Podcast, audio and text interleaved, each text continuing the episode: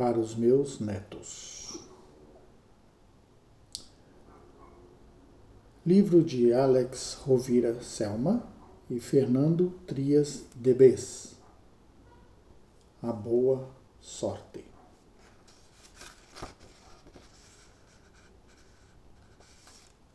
Parte 1 O encontro. Em uma bela tarde de primavera, Vitor, um homem de aspecto elegante e informal, sentou-se naquele que era o seu banco preferido, no maior parque da cidade. Ali, sentindo-se em paz, afrouxou o nó da gravata e apoiou seus pés descalços sobre um macio chão de trevos. Com 64 anos e uma vida cheia de realizações, Vitor gostava especialmente daquele lugar. Mas aquela tarde seria diferente das outras, pois algo inesperado estava prestes a acontecer. Aproximando-se do mesmo banco com a intenção de se sentar, apareceu outro homem, também com seus 64 anos, chamado Davi. Ele tinha um ar cansado, até mesmo abatido. Percebia-se nele uma pessoa triste, embora conservasse, à sua maneira, um certo ar de dignidade. Davi estava passando por grandes dificuldades naquele momento. Na verdade, havia anos que as coisas não iam bem para ele. Davi sentou-se ao lado de Vitor e seus olhares se cruzaram.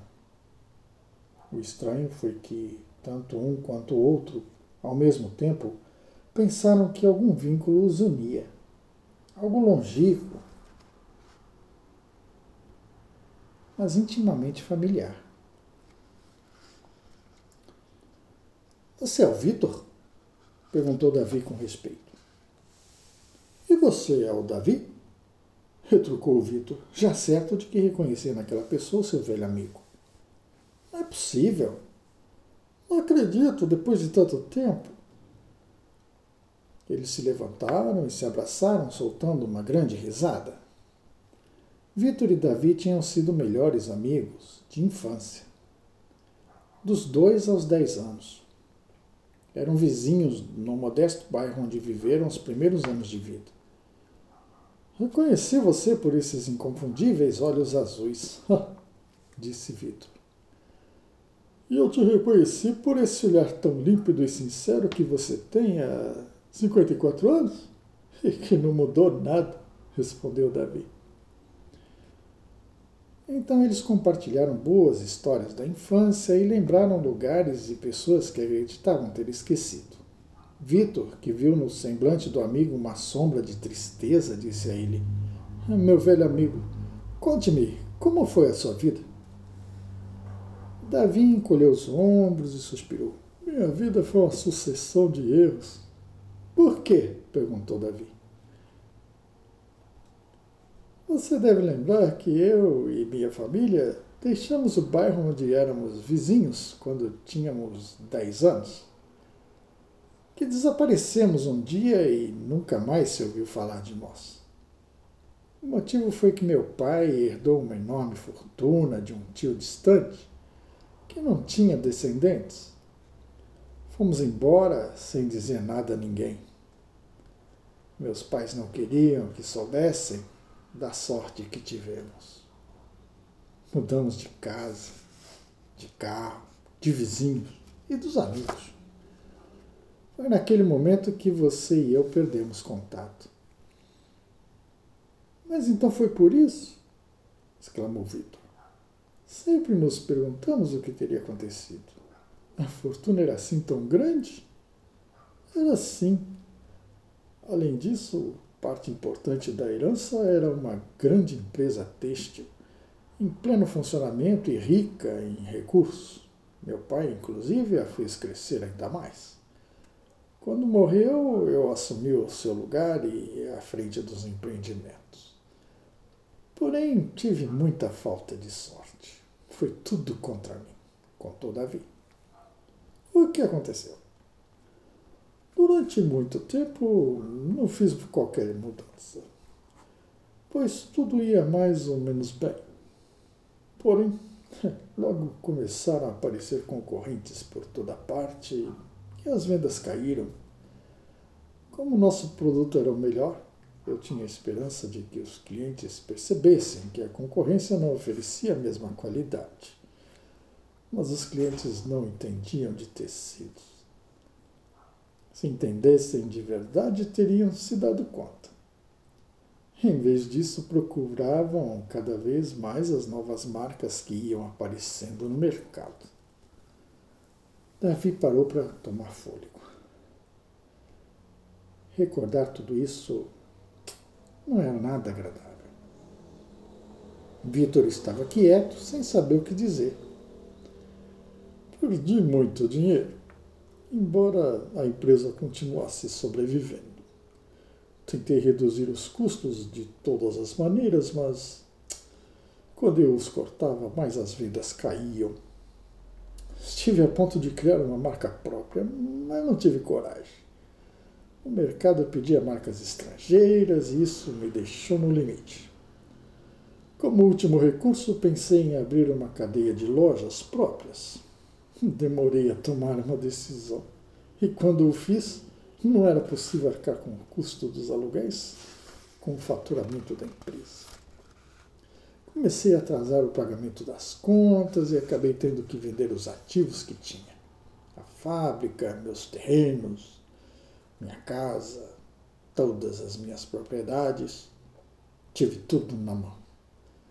Tive tudo o que quis, depois perdi. A sorte nunca me acompanhou. O que você fez então? perguntou Vitor. Nada. Não sabia o que fazer. Todas as pessoas que antes me elogiavam naquele momento me deram as costas. Fui de um emprego a outro, mas não me adaptei. Eu não conseguia. não conseguiam me entender. Cheguei até a passar fome. Há mais de 15 anos sobrevivo como posso, ganhando a vida com as gorjetas que consigo arranjar, levando recados e recebendo a ajuda das pessoas que me conhecem no bairro modesto, onde moro agora. A falta de sorte sempre esteve ao meu lado. Como não tinha vontade de continuar falando, Davi perguntou ao amigo de infância: E você? Como foi a sua vida? Teve sorte? Vitor sorriu consigo mesmo.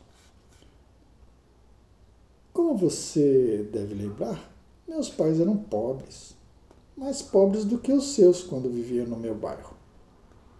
Minhas origens são muito mais do que humildes.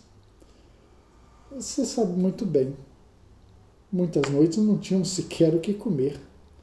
De vez em quando a sua mãe chegava até nós e, e nos levava alguma comida, porque sabia que lá em casa as coisas iam mal. Como não pude ir ao colégio, estudei na Universidade da Vida. Comecei a trabalhar com 10 anos. Logo depois que vocês desapareceram misteriosamente.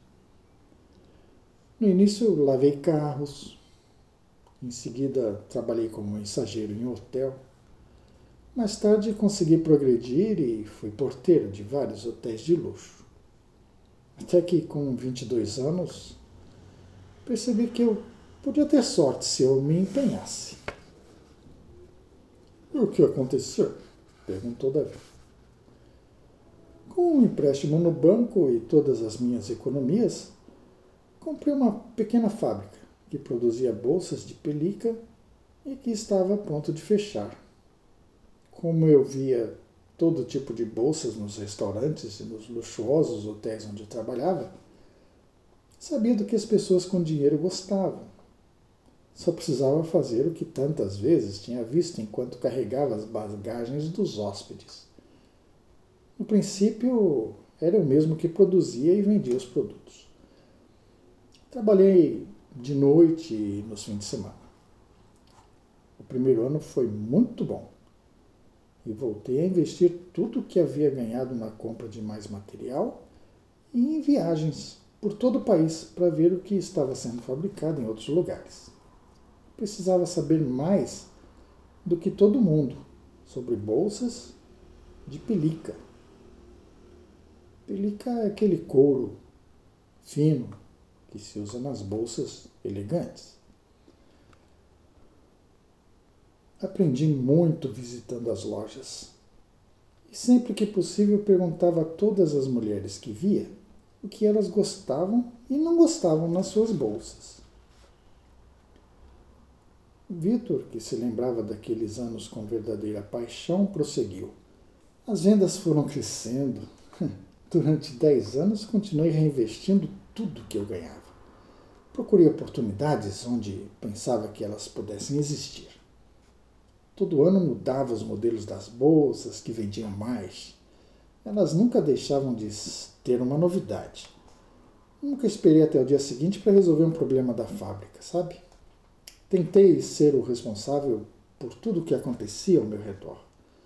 Ah, fui adquirindo pequenas empresas, pequenas fábricas, uma atrás da outra, até construir uma grande indústria. Finalmente, consegui criar um próspero negócio. A verdade é que não foi fácil mas o resultado superou totalmente o que eu imaginei quando eu comecei tudo isso. Davi interrompeu o amigo, tentando diminuir a intensidade do seu último comentário. Você não acha que, na verdade, teve muita sorte? Você acredita nisso? Você acha realmente que foi apenas sorte? perguntou Vitor, surpreso. Não, não, não quis te ofender nem menosprezar o seu feito, ah, respondeu Davi constrangido. Mas acho difícil de acreditar que foi apenas você o responsável pelo seu sucesso. A sorte sorri a quem o destino caprichosamente escolhe. Para você ela sorriu, para mim não. Isso é tudo, caro amigo. Vitor ficou pensativo. Depois de um tempo, ele respondeu: Sabe, eu não herdei nenhuma grande fortuna, mas ganhei algo muito melhor do meu avô. Você conhece a diferença entre a sorte e a boa sorte, com maiúsculas? Boa sorte. Conhece a diferença? Não, não conheço, respondeu Davi, sem mostrar interesse. Então, aprendi a diferença entre a sorte e a boa sorte com uma fábula que o meu avô costumava contar na época em que eu morava lá em casa. Sempre pensei e continuo pensando que essa história mudou a minha vida. Acompanhou-me em momentos de medo, de dúvida, de incerteza, de confusão e também nas horas de alegria, de felicidade, de gratidão. Graças a ela, decidi comprar a pequena fábrica com o resultado de seis anos de muito esforço e com todas as minhas economias. Foi também essa história que influenciou outras importantes decisões que se revelaram cruciais na minha vida. Vitor continuou falando enquanto Davi, com a cabeça afundada entre os ombros, olhava para o chão. Talvez aos 64 anos ninguém mais esteja a fim de ouvir histórias, mas nunca é tarde para escutar algo que possa ser útil. Como diz o ditado, enquanto há vida há esperança. Se você quiser, eu posso te contar.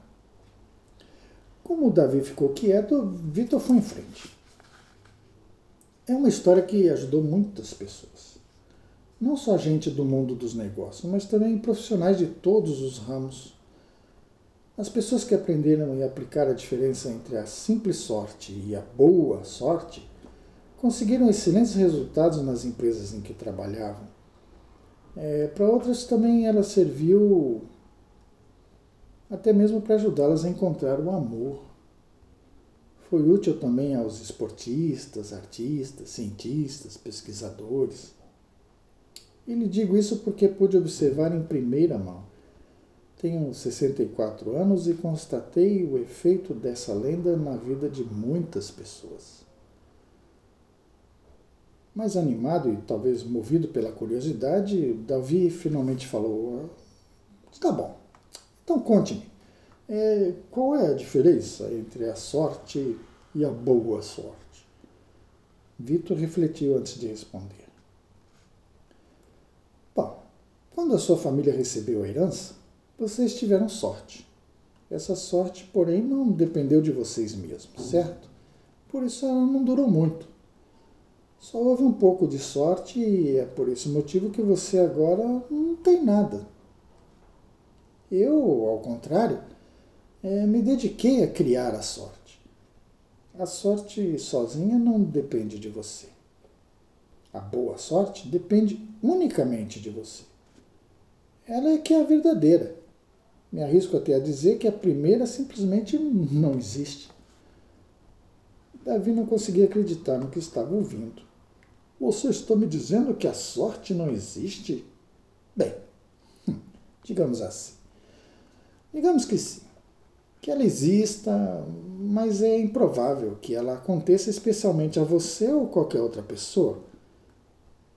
E mesmo que aconteça, não dura muito, é passageira. Você sabia que quase 90% das pessoas que acertam na loteria não demoram mais de 10 anos para se arruinar ou voltar a estar como antes? A boa sorte, ao contrário, é possível desde que você se dedique a ela. É por isso que é chamada de boa sorte porque é boa, é a verdadeira. Por que a verdadeira? Qual a diferença? insistiu Davi, que começava a se sentir intrigado com as palavras do amigo. Quer ouvir a história? perguntou Vitor.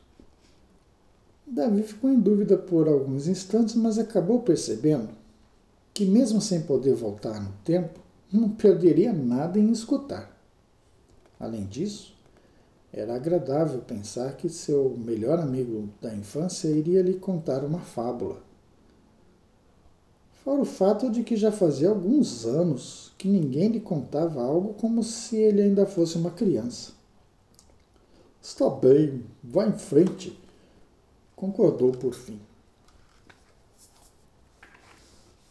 Primeira regra da boa sorte: a sorte não dura muito tempo pois não depende de você.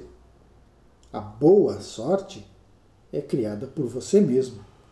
Por isso, ela dura para sempre.